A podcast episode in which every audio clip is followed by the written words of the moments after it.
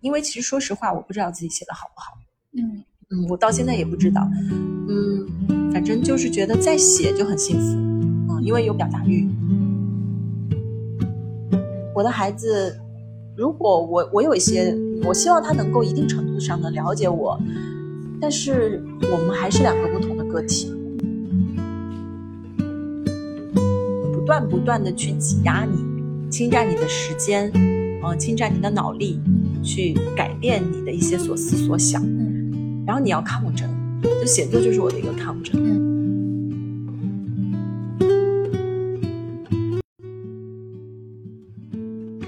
大家好，欢迎收听今天的十二散步。这是我们节目开播以来第一次线下跟嘉宾面对面的来聊天。啊，我们今天请到的是一个一个写作者，我们来一起谈一下或者聊一下，嗯，在于创作这件事情上，我们彼此的一些想法和感想。嗯啊，今天我们的嘉宾是格林，格林要不要给大家做一个自我介绍？啊、大家好，我是格林。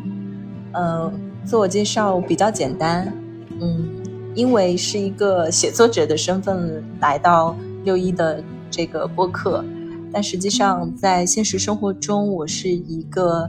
呃九九六的打工人，呃，会在企业里做一些品牌策划的工作，嗯，工作强度也会比较大，也是一个妈妈，嗯，我和六一认识很多年了。然后那个时候呢，我们也是因为工作的关系认识的。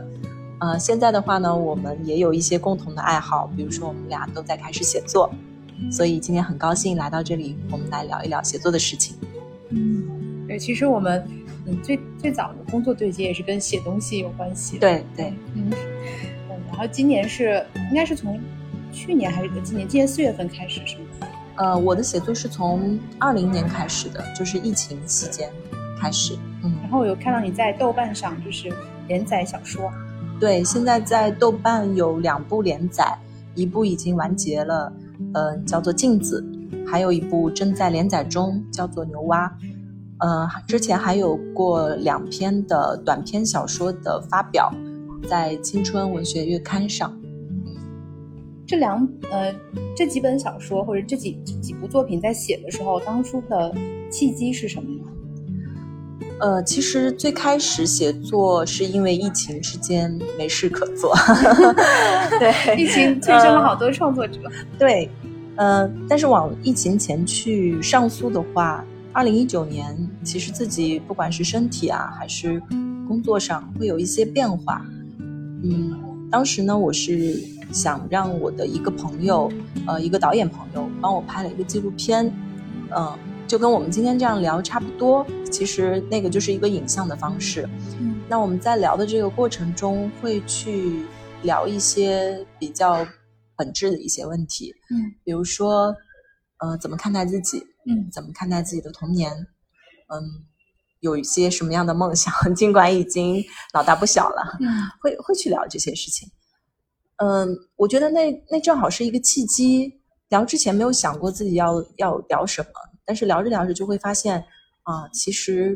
发现了一些自己的可能性。嗯嗯，我是从很小的时候就开始喜欢写作，喜欢画画。嗯大概是从五岁刚开始，就是会使用拼音吧。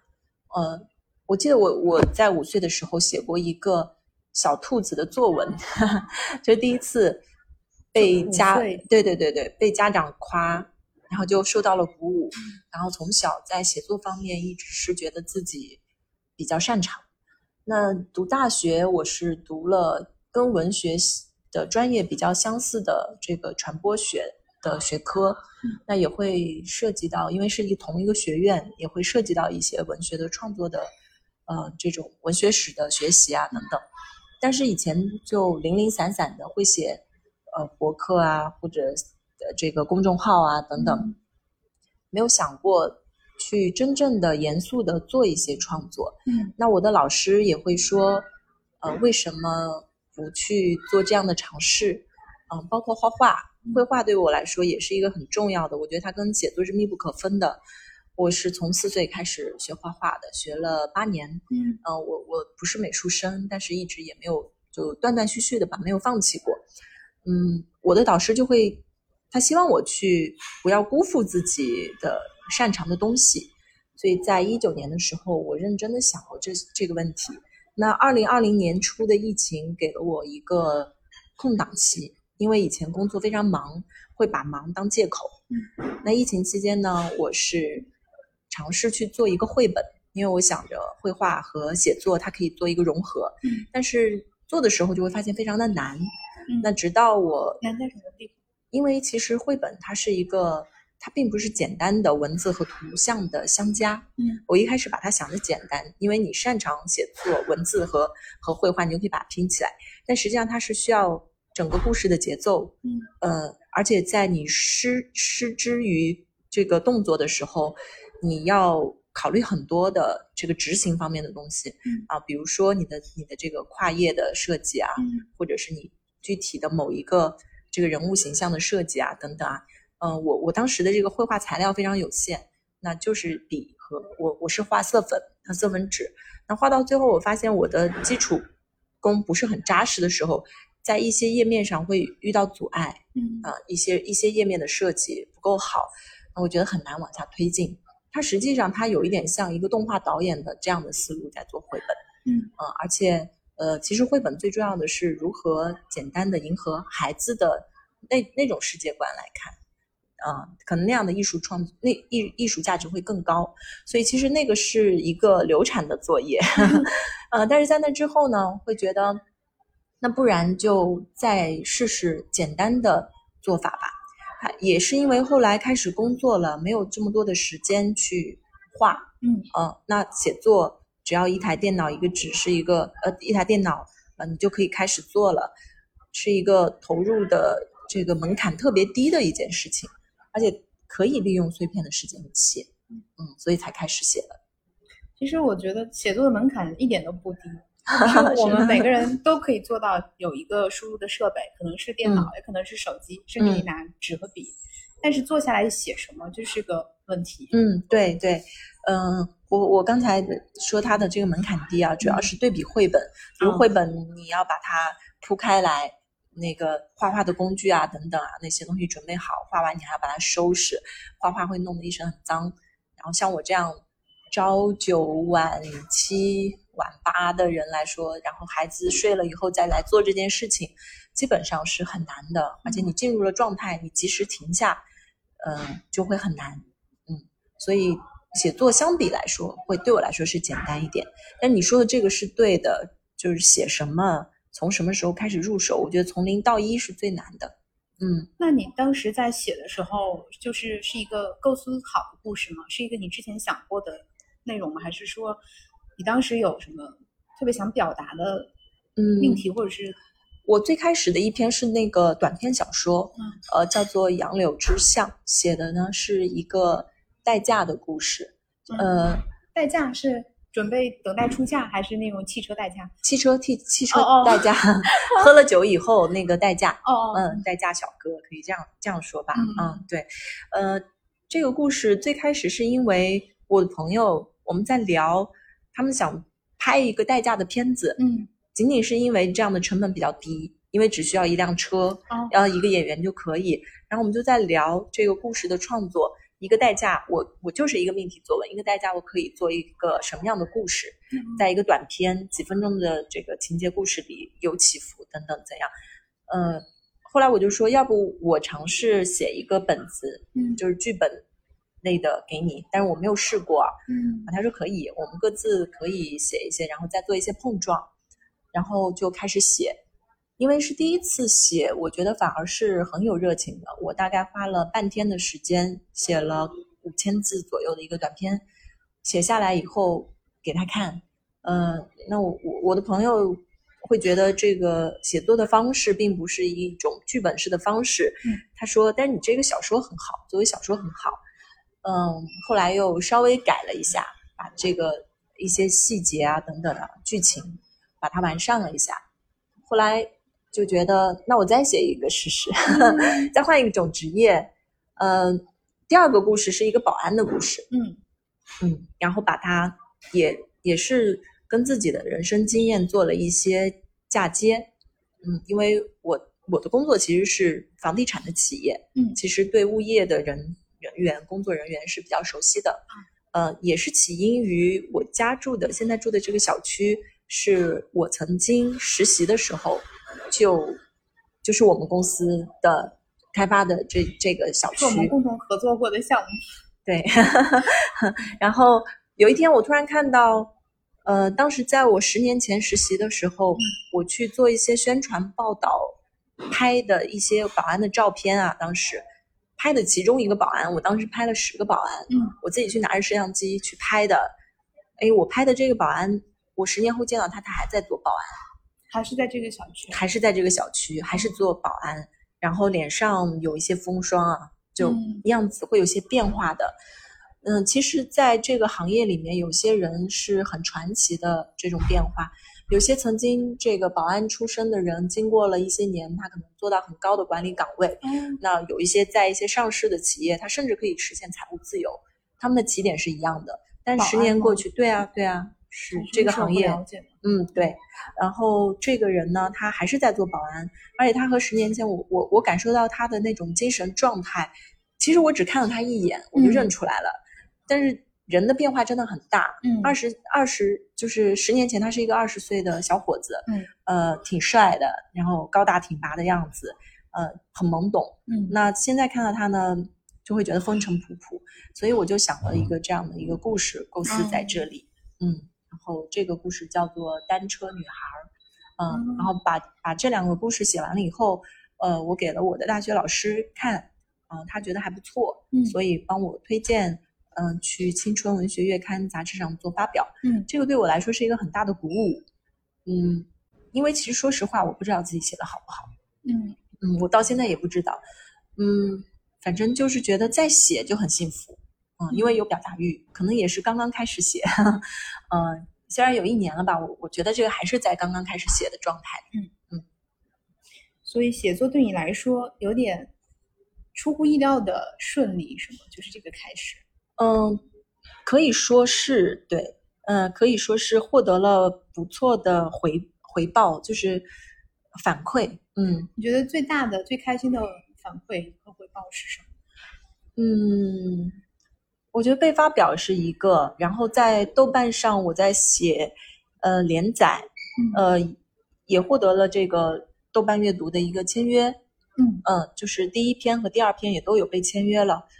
呃，就仅有的一些创作都有了不错的反馈和评价，这个是一点。第二个，我觉得我终于能够静下心来坚持做一件事情，因为我是一个爱好很多，呃，每一个都沾一点儿，但是好像一直就没有办法把它深度的做出一些成就的这样的一个人。就是你对自己的评价。对我，我以前一直是这样的啊。呃，在读书的时候，我我的导师也会说，你你你喜欢做的事儿太多了，今天去画画画，嗯明天去拍个片子，啊、后天又写点东西，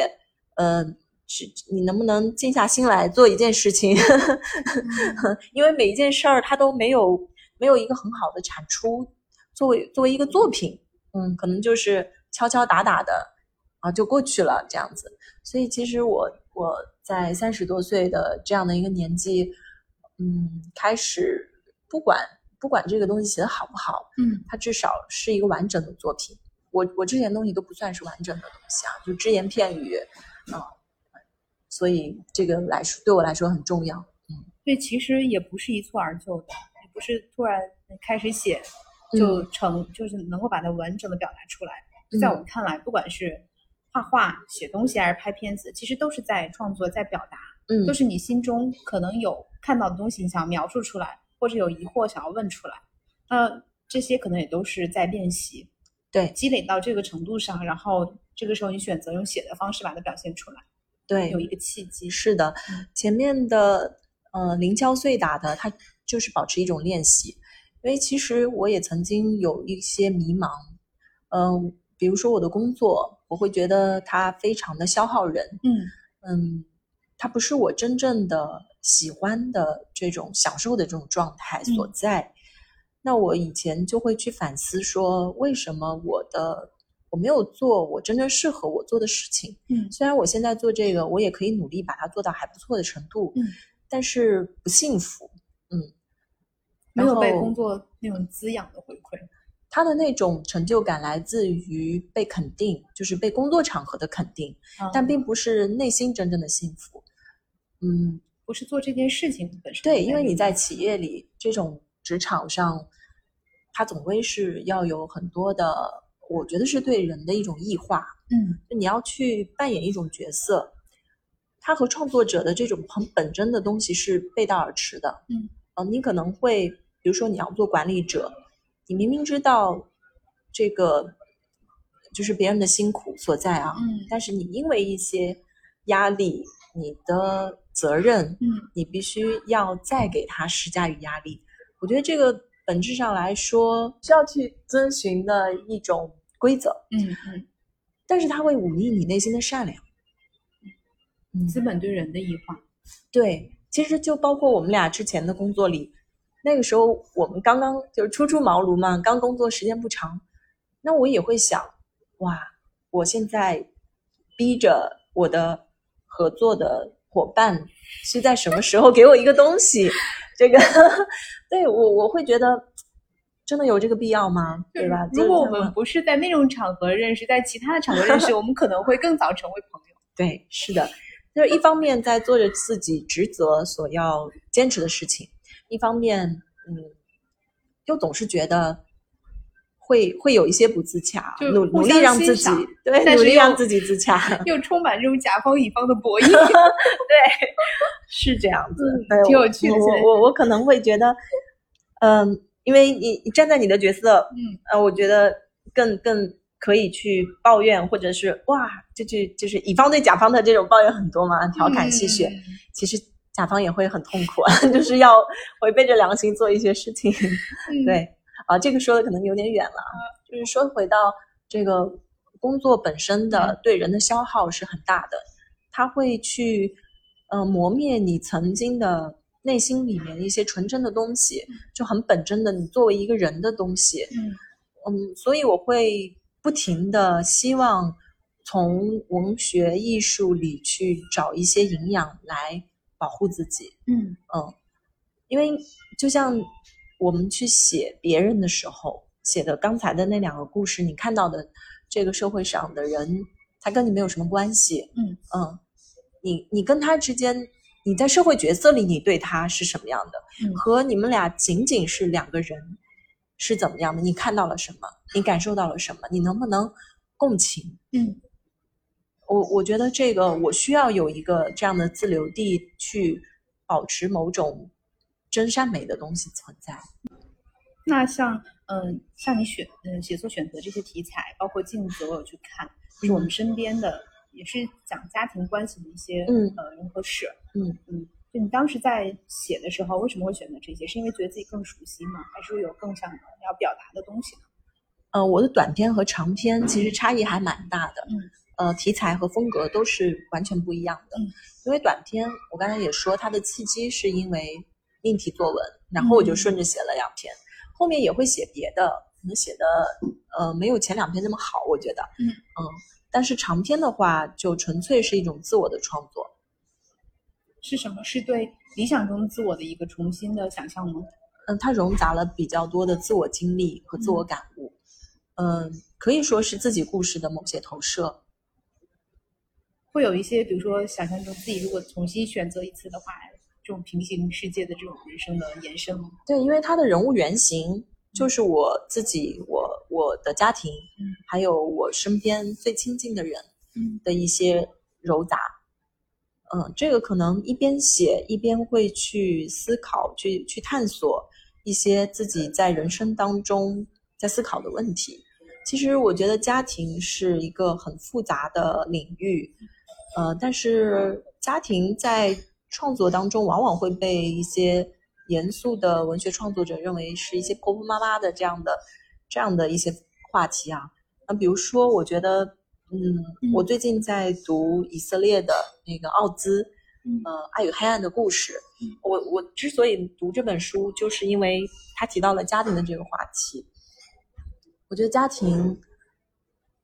就你你的原生家庭，你的现在婚姻以后的家庭，你跟你父母的关系，跟孩子的关系，这个是最大程度上影响你自我的东西。嗯，当我在我在拍那个纪录片，我朋友在在给我拍纪录片的时候，我会想，咦，我为什么是这样的一个人？那我就会去网上回溯我在小时候经历了什么。嗯嗯，我和我母亲的关系，嗯和父亲的关系，以及现在我自己是一个母亲，我如何看待我和我孩子之间，我我其实会觉得这些，嗯，要有一定的知觉性，嗯，嗯，要觉察到。对对对，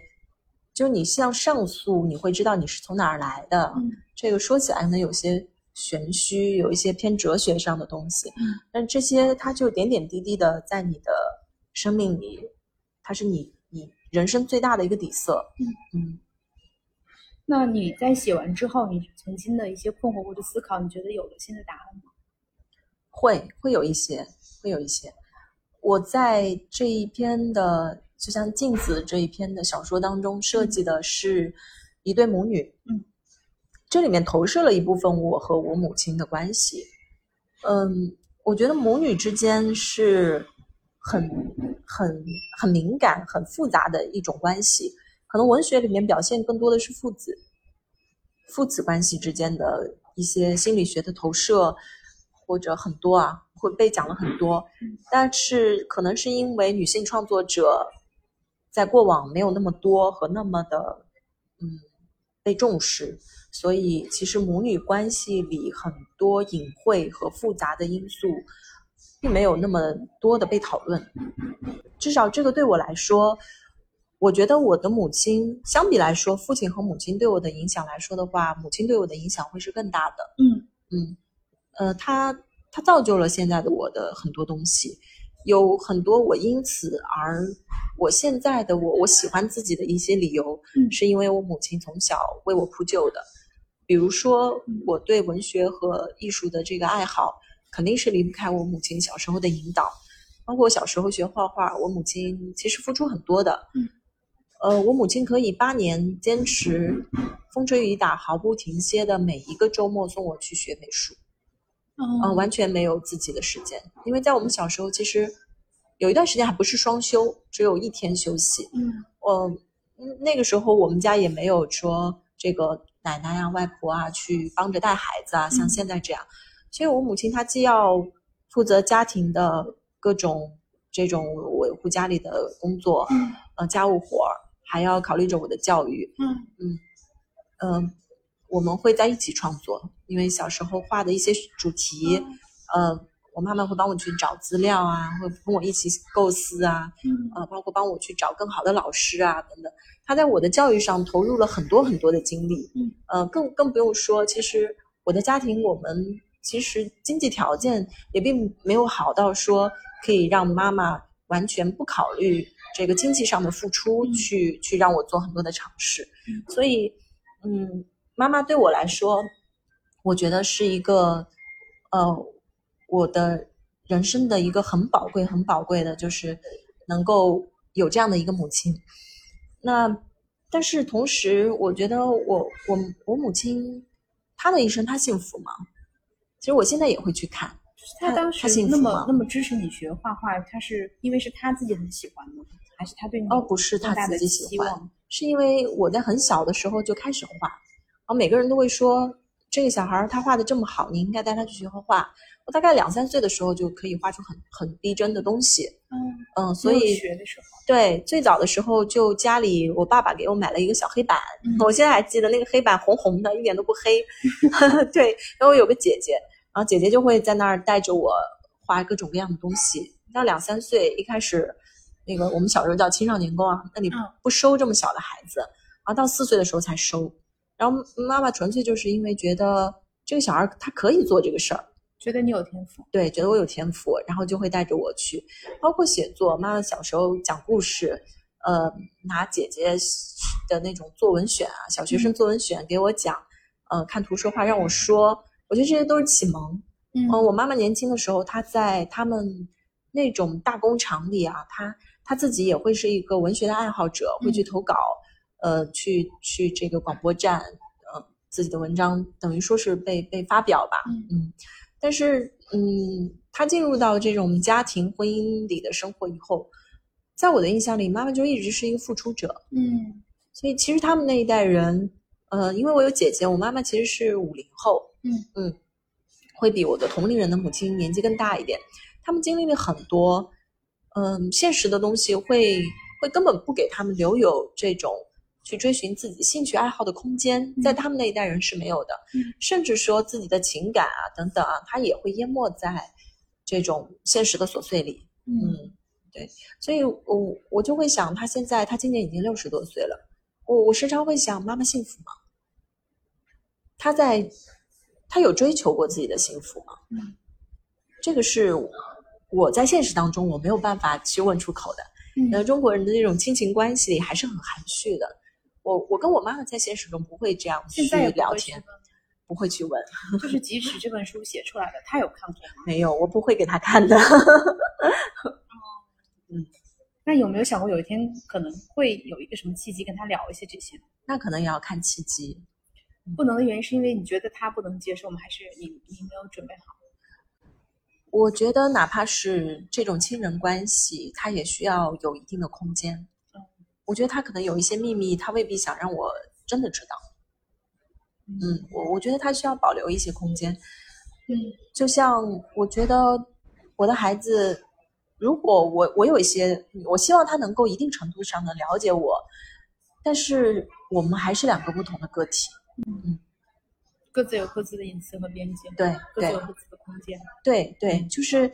甚至说他的一些秘密我知道，但是我也可以假装不知道，嗯，只要我我只要爱他就好了，嗯，就是亲人之间的关系是这样，我们不需要这么的透明，也不需要更多的评判，可能更多的就是接纳彼此，对，是的，嗯。嗯。你会注意自己的角色和身份，然后你也就比如说你是一个母亲，你在职场上是一个呃工作人，可能还是管理者，或者是某某种程度上也被管理，嗯，然后呢，可能家庭里你是个妻子，还是一个女儿，然后你同时也很注重自己和自我那部分，就是对他的保护，那你是嗯怎么区分这一些的呢？你怎么找到这些边界和平衡的点？还还有一个问题啊，就一起问了，就是我觉得，呃，你能在这种角这么多重的角色身份里面保持这样高频的创作，是 怎么做到的？呃，这个确实非常难。嗯，我觉得现在这个社会对于女性的要求确实是太高了。嗯嗯，工作上来说，没有人会照顾到，因为你是一个母亲，你是一个女性啊，那你就可以比别人少做一些，也不会就。但不一定会受到歧视，但是可能机会上来说，确实也没有男性那么多。嗯，那最重要其实是对于时间的占据，它会很大的。我刚才说的消耗，它会很大的占用你很多的时间，零碎的时间啊，等等啊，这些都好。他甚至他会要求我给你举个例子，就是你看到我的朋友圈，和 我的同事看到我的朋友圈，可能是完全两个我。啊啊，你必须得要分组可见。嗯，你发的广告，你发的迎合公司导向的一些东西，嗯，那些东西其实你你不愿意去干扰到你的朋友，嗯。嗯，在另外一面的，就是你必须要做好那个角色，那个那个部分不断不断的去挤压你，侵占你的时间，呃，侵占你的脑力，嗯，去改变你的一些所思所想，嗯，然后你要抗争，就写作就是我的一个抗争，嗯，同时你对孩子。这个做母亲的可能都知道，你大家都说要陪伴，要陪伴，就所有的都都会都会追加到这个母亲的身上啊。嗯，就你你如何去做平衡？我觉得平衡这一点，它说到底就是在每一项里，你明明可以做到一百分、一百二十分，但是你主动放弃，你让他只做到六十分和八十分，所以不是平衡，只是取舍。对，就是我如果做一件事情，我可以做到满分的之上。就一百五十分，那我做三件事，我所有的能量和时间就这么多，我只有把一百五十分拆成三份，每一样做到五十分。嗯，就这个是平衡的本质。因为像我现在已经把时间压缩的，就真真的是时间管理大师啊！我觉得，对，呃，就如何能在工作当中稍微有一丝喘息的机会，那我就会抓住它。嗯，在不影响结果的前提下去抓住它，嗯，来调整自己，让自己保持就至少对身体不要消耗这么大。嗯，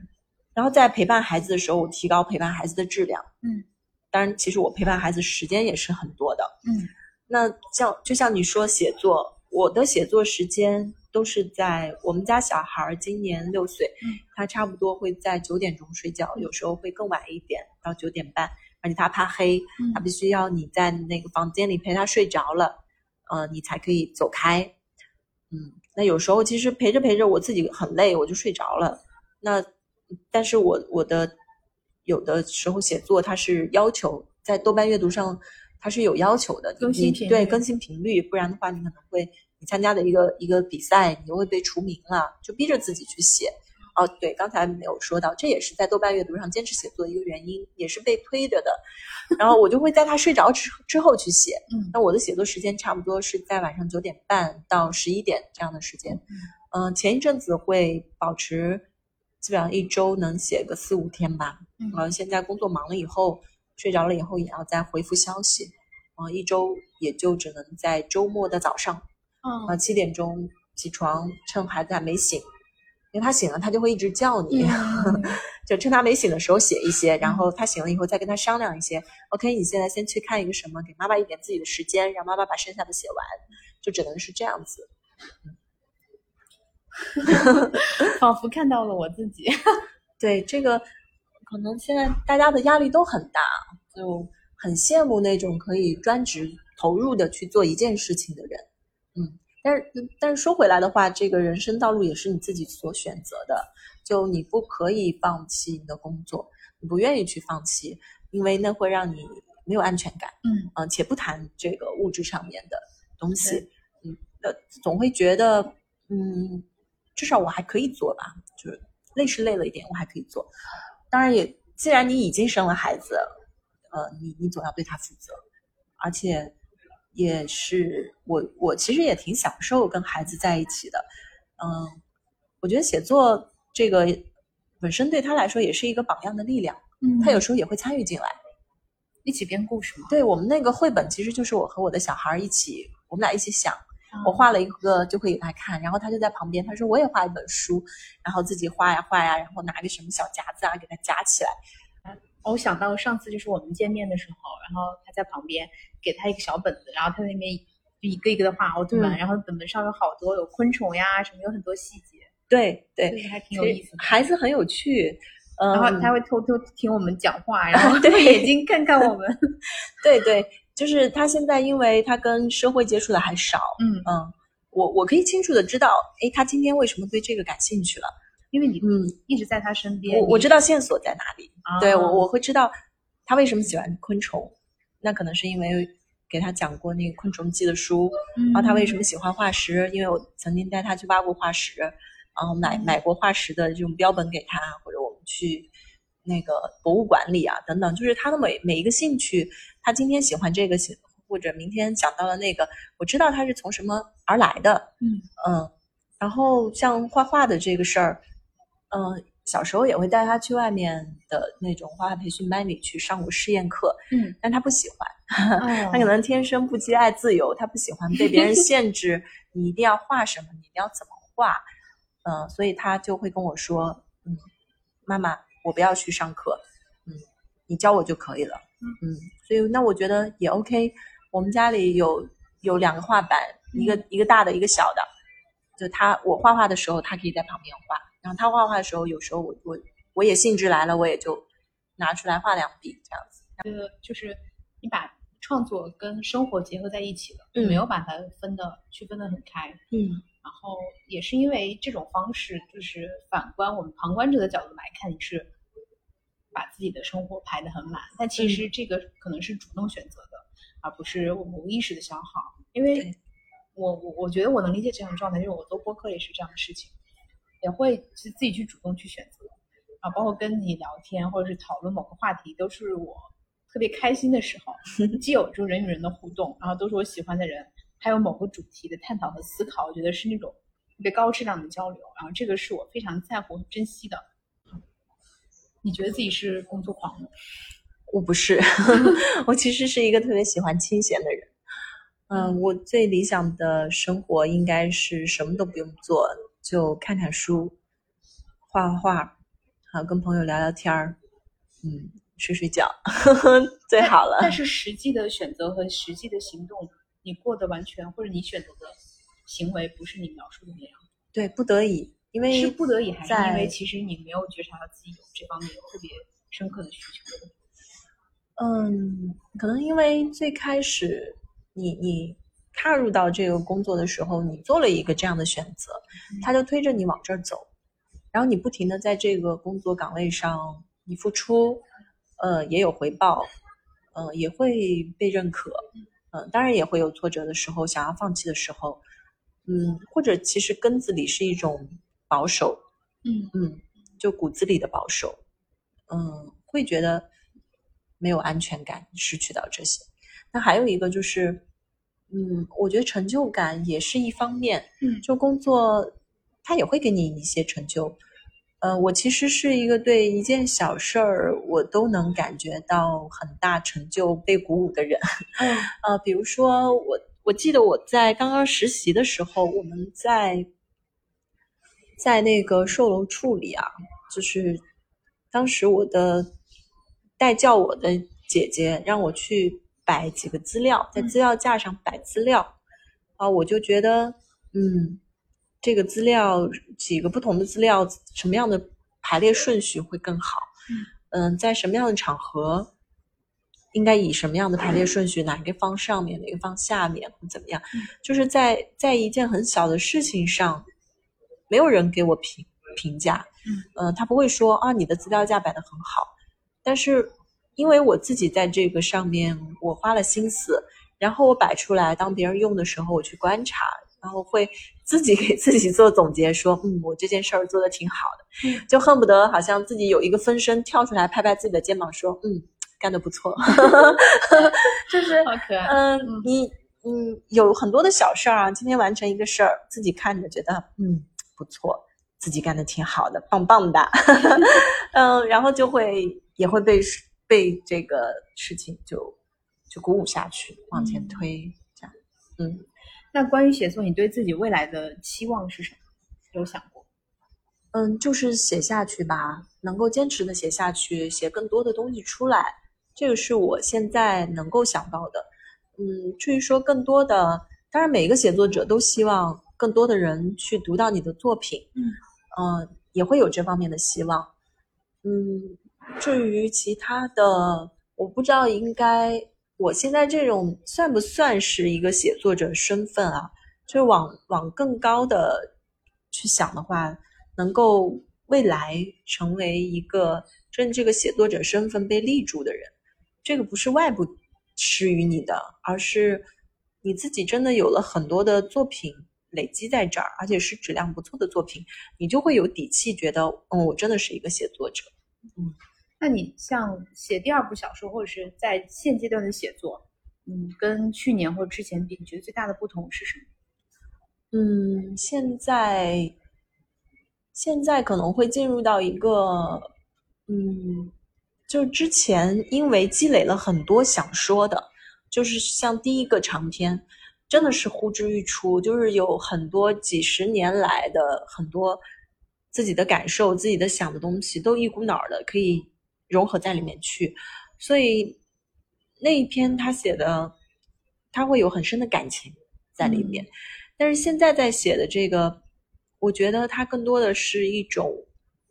逐渐把写作变成一个常态化的事情。呃，我看到，嗯，就像国内的呃作家韩东他的一本书，嗯，上面称写作它其实是个技术活嗯。就是你要，它是一个就像一个工匠一样，你要你要每天去写，嗯，它最终不是靠天赋，不是靠冲动，你需要有像你做任何一样的工作一样，你要把这件事儿坚持下来。还有听到有一些其他的作者、作家，他会提到呃一些有名的作家，他们是怎么样持续的去写作的。比如说，他会出去经过哪里，他会带着一个摄像机，把把那里的眼里看到的录下来，作为他的素材。呃，或者你要写一个历史性的小说，你可能会把那个阶段的报纸很多的资料完完全全的读过一遍，怎么样分门别类的做整理，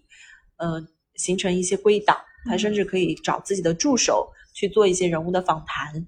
来对他来说来再加工。就我我从前的写作呢，它是就去年的写作啊，它是更多的是自我的经验为主，嗯呃，少量的这种查找一些自己未知领域的资料。但是后面，嗯，你的人生经验很快就会被用完的，嗯嗯，所以后面我觉得怎样有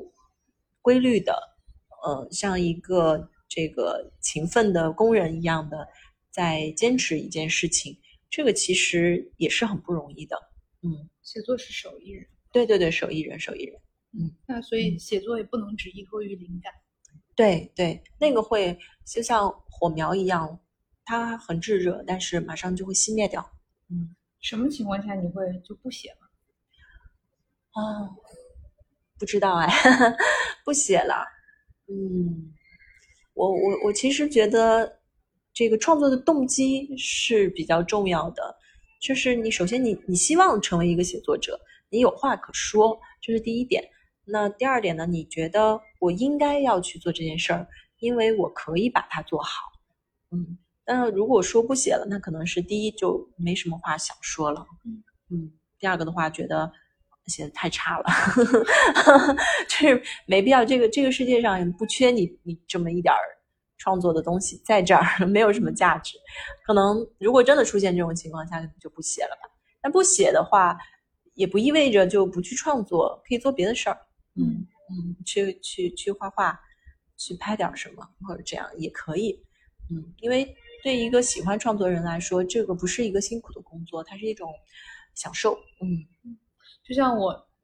对你就这些这些年的了解或是观察，就是你在呃艺术上、文学上，或者是这个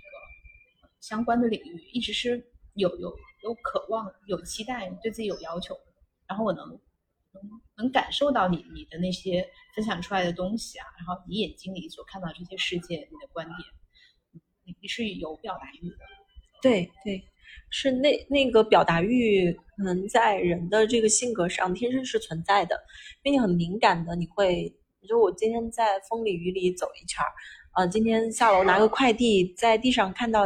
一个很漂亮的蝴蝶的翅膀，就是你遇到这种事儿，你能不说吗？就是你你你不舍得把它把它不不记下来，但是对，这也是我另外一个困惑。我我也不会每次说出来都会得到就正面的反馈，所以我有的时候会去悄悄说给自己听。对对，我我也会有自己的领域，真的 值得说吗？还是说并不是每个人都需要我们去说？还是说，嗯，天生这么敏感的人，他其实承担了一定的义务，就是帮那些不敏感的人去发现这个世界上还有这么。嗯，其实我我不管有没有听众的，我我是要把它说下，就记录下来，就哪怕是记录给自己，就像你小时候写日记一样，就是你你遇到了一个，你今天在一个下雨的时候出门，看到地上有一个断了一截的蝴蝶的翅膀，你清晰的看到，哇，这个蝴蝶的翅膀上均匀的分布着蓝色渐变颜色的斑点，嗯，就是。它怎么会这么的工整，这么的漂亮？就是造物主的这个神奇所在，它触动了你。然后你昨天昨天去一个美术馆里，坐在那儿和我的孩子，嗯，我们在那儿，他很喜欢去，他在那儿写他的字，我在那儿写我的东西。然后看到了一只小猫咪，然后那个小猫咪我们追过去，小猫咪对着我咧开嘴哈了一口气，然后从从我的身边跳走了。它的那个身上的毛触碰到我的脚面。那种触感，然后它有一只脚是跛着的，它就那样在，因为下雨了，它一开始躲进房间里，然后因为我们追出去，我们去看它，然后它又吓得逃走了。我就在想，它去了哪里？就这么小这么小的一只小猫咪，然后下雨它会不会死掉？就这些东西，它是你经历过的人生的这种点点滴滴，就是哦。我有时候会想，人活着，你你你是为了某一种结果，你是为了成名成家，有有被人记住，还是说你是为了活着的这样的每一刻，你每每一分每一秒你所经历的，你你闻到的这个空气里的味道，你你感受到的这些东西，它带给你的，就是这些，你你经历了，如果。你不不把它记下来，你可能会忘掉，或者你觉得这个经历足够，你把它变成你心里的某种东西，嗯，这个这个是一种可能是一种人生态度啊。我觉得不管有没有别人看，就是你你活过啊，你你曾经就是这些小小的积累，哪怕我们今天坐在这儿。我我喝的这个茶的感觉，我我给你的这个装了咖啡的杯子，曾经倒了 倒倒了这个红茶在里面，然后这个空间里这个玻璃的颜色，就所有的你看到的、你听到的，嗯，这些东西本身它构成了你的生命，嗯。嗯，我觉得这个是，如果往深里说的话，这可能是写作最最重要的一种驱动力，嗯，陪着自己一起探索。它就是你生命的轨迹啊！啊，嗯，嗯，那如果对于嗯想写有没有开始写的人，你会给什么建议？嗯，就是任何时候都不迟。嗯，因为我觉得就像刚刚咱们聊的这个话题，写作的人他一定他某某些时刻啊，就大家的频率不一样，可能那种敏感的点不一样。在某些时刻一定会有，就是某一点触动了他，他才会有这样的表达欲，所以就勇敢的写出来吧，不管有没有人看，就是最最真诚的东西，最真诚的东西把它留下来。虽然我刚才也说我今年写作的东西没有去年它有这么大的这种不得不写的动力，但是我依然可以把我现在的。看到的、听过的，它没有那么重的东西，这些轻轻的、生命的小细节，把它融进去，做一个保留。我觉得这个是一件很很幸福的事情，就去写就好了。还有没有什么最后想跟大家说的话？嗯，刚才那句就是，对，就。希望希望每个人都能找到自己的那一片自留地，嗯，就真正的能够向内看到看到自己的内心，嗯，不管用什么方式，但是文学艺术啊，包括嗯这种音乐啊等等啊等等啊这些所有的东西，它可能是一个比较好的途径，因为它够纯粹，或者说就是如果我们想要尝试又觉得写比较难的话，其实我们也可以。我我的经验就是